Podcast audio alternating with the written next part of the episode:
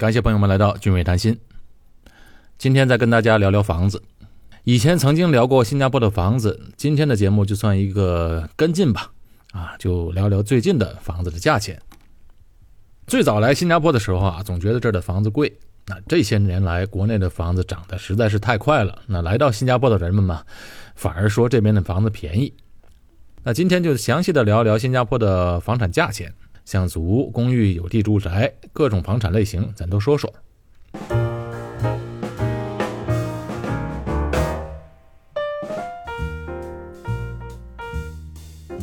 总体来说，新加坡的经济是由它的贸易、还有制造业以及金融中心的地位，像金融中心这些服务这些来推动的。新加坡的经济并没有被房价绑架。这是新加坡目前的一大优势，也是它可以轻松调节一下本身经济结构的一个优势。今天看到新闻，好像深圳要提出一个房产的一个深化的改革，好像也要参考新加坡的这种模式。我们在新加坡呢，很普遍的一种现象就是，这两个楼都在好像一个中心地带，在地铁站附近，那一个是祖屋，一个是公寓，房子大小一样，房子的年头年代也差不多。价钱啊，往往能差一倍，甚至更多。祖屋啊，如果是卖六十万的话，公寓起码要卖个一百二十万。为什么会这样呢？因为这个面对面的两个房子啊，根本就不属于同一个市场。简单来说啊，这私宅，像公寓、有地住宅，这在新加坡是一个自由的市场经济，这祖屋却不是。两个市场的定价系统从根子上就不一样。那么，祖屋、公寓、有地住宅这三大类内，公寓的定价是最直观的。一个公寓呢，通常包括公寓的小区啊，它的一些设施，比如游泳池啊、网球场啊这些设施在内，有自己的保安，这一般都是公寓了。所以，发展商要想盖一个公寓的楼盘，那首先得需要拿地嘛。这公寓的地皮啊，有两个来源，一个是政府的售地计划啊，政府把这一块草地公开投标，可以卖这块地。很多人都以为这新加坡面积还没有香港大，那么空地肯定不多。哎，其实错了，新加坡空地还是挺多的，远远没有这个香港这么密集。第二种方式呢，就是从私人屋主里手里买地，哎，就是拆迁了。比如这个旧的地皮三四层楼，那么这个发展商就可以高价从他们手里买回来，啊，建十几或者二十层楼。当然也要看这个地区建楼高度的限制。建筑成本呢，在一个城市之内大体都一样，所以这地价一出来，这专业人士啊就可以基本上评估这个成本价和预计的销售价位了。你比如说，这发展商拿这块地皮，它的成本价如果是每平方尺一千新币。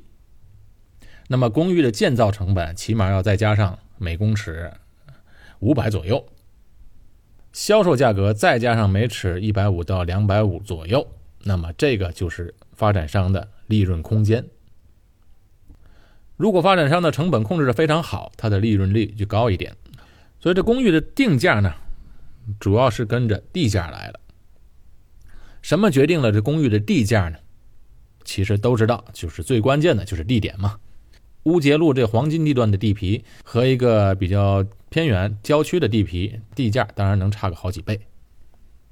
新加坡的核心地带呢，目前就是指的在比如多美哥、乌节路、东陵、五级芝马、纽顿这些地带，再加上山顿道的高楼大厦，再加上滨海湾金融的新区和圣淘沙岛等等，这些都是比较贵的地方。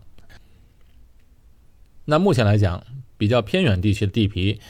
地皮的尺价在五百多新币左右，那稍微好一点的地点，那么到九百到一千新币一尺。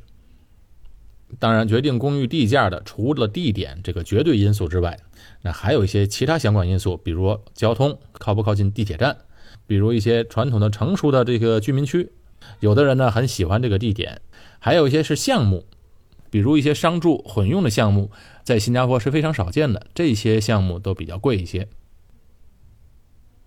那与我们刚才举例这个，比如说地点不靠市区、不靠地铁站的，这发展商拍的地那个成本价这个地价就五百多块钱一平尺。那么建好了开盘价，预计一般都是在一千一到一千两百新币之间。那就算是一千两百新币一尺吧，一尺这个一平方尺怎么换成一平方米呢？这一平方米啊，大概等于十平方尺，每尺一千二，每平方米就等于一万二。一万二新币现在最近人民币跌了，跌到一比五点多了，按一比五算吧。一万二新币等于就是六万多人民币，六万多人民币一平米的这个公寓的价格，就等于说新加坡这个公寓市场的一个入门的价位了。当然这只是平均价，如果是小户型的尺价，肯定要超过平均数。那大户型呢，可能会略低于平均数。所以入门价格的一室一厅的公寓，通常就在。四十到四十五平米左右，换算起来就是要六十万新币以上起步了。这是最小的单位了。那新加坡呢？呃，没有公摊面积，你四十到四十五平米就是室内面积四十到四十五平米。所以很多人来到新加坡，觉得哎，这八十平米的房子好像比我在国内的八十平米要大。原因就在这里，因为它没有公摊面积。两室一厅的公寓。通常面积在五十五到八十平米之间，哎，算下来差不多要八十万起步。那三室一厅的公寓，通常面积在八十到一百一十平米之间，那算下来就要一百万新币起步。那么这个仅仅是新加坡最便宜的公寓的一个价格。像一些热门地区呢，比如说在女皇镇，非常靠近市区。那它的开盘尺价起码要在每平方尺一千七百新币以上，那这个价钱在新加坡的公寓市场呢，就算一个中高端价位了。那中高端价位的一个小户型一室一厅的小公寓啊，尺价呢就有可能会冲到一千九百，算起来就接近了十万块钱人民币一平米。那像这种四十到四十五平米的小公寓。呃，总价到八十到九十万新币都有，那很少超过一百万。那中高端楼盘的两室一厅的公寓啊，那总价在一百二十到一百三十万的都比较多见了。那中高盘的三室一厅的公寓呢，在一百六十万到一百八十万的价位。这种中高端楼盘的整体设计啊，它的装修啊，比如说大理石地面，还有这个卧室地板的用料。厨具电器普遍都要高档一些。以上列出来的就算是非豪宅类的公寓了，就是大众公寓的一个价位。价格再往上呢，那楼盘的平均尺价就超过两千一平尺，等于这些豪华型的公寓单位起步价都在十万人民币一平米以上。那这样的价钱呢，就可以找一些核心区的公寓了。呃，两室一厅的加上书房的单位，一般都在两百万新币。那三室一厅的单位，那要在两百三十万新币以上。带私人电梯的这种优质的三卧单位啊，要在三百万新币以上。平均尺价要超过两千两百新币。当然，还有一些走高端路线的这个核心区的大户型的豪宅，啊，这样的价钱呢也很惊人。乌节路的一个精品豪宅，那两卧加上一个书房型，要在三百八十万新币起；三卧户型要五百三十万新币；四卧户型要在六六百九十万起；顶层的这种复式豪宅是在一千七百万新币。好了，以上说完了公寓的价位，那我们再来看看祖屋的价位。那刚才说过了，新加坡的祖屋市场它不属于自由经济市场，因为二手祖屋的市场它是有这个门槛限制的，必须是新加坡公民或者永久居民才可以购买，不像公寓外国人可以随便买。那新祖屋的价格呢？那定价权啊牢牢掌握在政府手里。新加坡政府的原则就是不能让它完全由市场的价格来决定，那不由市场价格来决定。由什么决定呢？祖屋的价格是要由人民的收入来定价。那怎么定价呢？当然就是政府说它什么价就是什么价。明明旁边是个三四百万的一个豪宅，那这个新祖屋政府就偏偏能把它定在三四十万新币，因为他要看这个新加坡居民的收入情况。一句话就是，你什么价钱买得起，我什么价钱卖给你。所以这新组的价格是非常非常低的。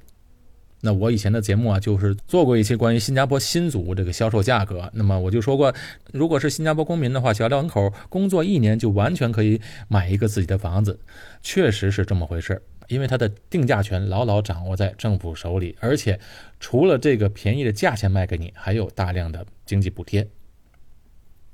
所以这新加坡的建屋局啊，每年都能看到这个庞大的赤字，这些钱就当做福利贴给这个新加坡的民众了。所以在新加坡，这个住宅市场一边是由自由经济市场决定的，当然这个公寓价格新加坡人能买，外国人也能买。那另外一边呢，政府就是以福利为先，地价不管多高，他盖的房子年年亏，年年倒贴钱。好，祖屋和公寓的价格啊，这个差距就是由这么来的。那很多人误会这新加坡的祖屋是福利房，其实不是。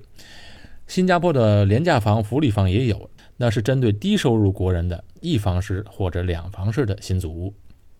一房式呢，就是四五十平米的小户型，就一一间房；两房式呢，就是一房一厅，价格呢就非常低。比如在榜鹅的这个两房式的新祖屋的预购啊，最低八万新币起，八万新币啊，整套房子。那如果买房的人能拿到符合拿到津贴的标准呢？那扣了这个所有的津贴的话，这个房子只要掏一两万就能买了。而且这新加坡这个福利房廉价屋，它不是特别盖一个廉价屋，好像我盖的这一片楼就是廉价屋，这个质量比较低，价格比较便宜，大家可以搬进去。那新加坡不这么搞，新加坡就是特别不希望自己的国家出现一个贫民区，所以呢，这些所有的廉价房也好，低收入国人的房子也好。那么这个组就是低价卖给你，因为你符合这个低收入的标准的家庭，你可以买这个房子。那你的邻居呢，可能就是每月收入一万块钱的这种水平。新加坡的买祖屋的标准就是你收入只要不超过新币一万二就可以买祖屋。那么大部分的人都符合这个标准，所以呢，就是说你不管是低收入的也好，中等收入的也好，大家都住在一起。所以这个社会呢，就不分这贫民区或者哪个区比较好，哪个区比较差，大家都在一起生活，这也是新加坡社会上比较和谐的一个重要原因。当然了，这个福利也好呢，补贴也好，大部分人肯定是不合标准的，只有少数人才能符合。那一个新的祖屋多少钱呢？比如一个五房式的祖屋，就是三个卧室一个大客厅，那一般的价格是在三十万到七十万新币之间。那像比较偏远的地区，像雾兰、三八旺、榜鹅这样的非市区地段呢，三十万新币起就可以买了。那像一些黄金地段，比如大巴窑、金文泰、荷兰村这样的市区地带，靠近地铁的这个高楼层的祖屋，七十万封顶。可是这样的房子隔壁的公寓。就能卖到两百到三百万新币，所以对于公民来说啊，条件符合的话，买新祖屋是最划算的。你不买呢，就享受不到这个福利。当然了，我们说了公寓，说了祖屋，那还要说一下这个新加坡的洋房别墅。在新加坡这个有地住宅啊，它是由政府控制的，控制在什么呢？控制在购买的人数。在新加坡，只有新加坡公民可以购买这有地住宅，永久居民都不可以买。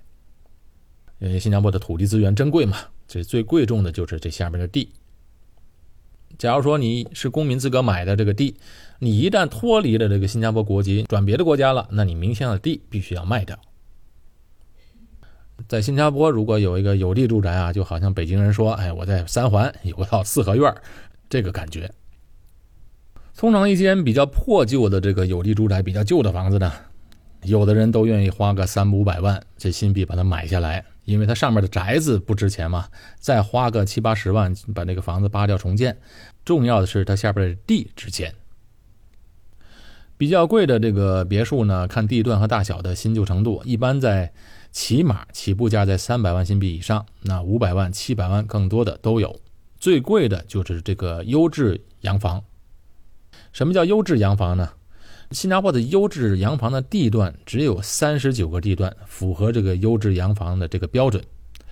优质洋房必须要占地大过一千四百平米，并且不能超过两层。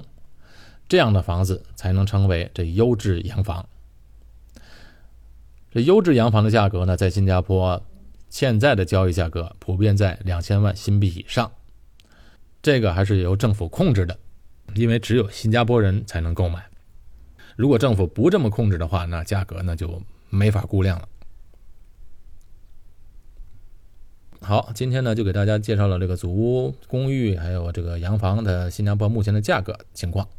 那今天的节目啊，就分享到这里啊！感谢朋友们收听，我是高俊伟，在新加坡，我们下期节目再见。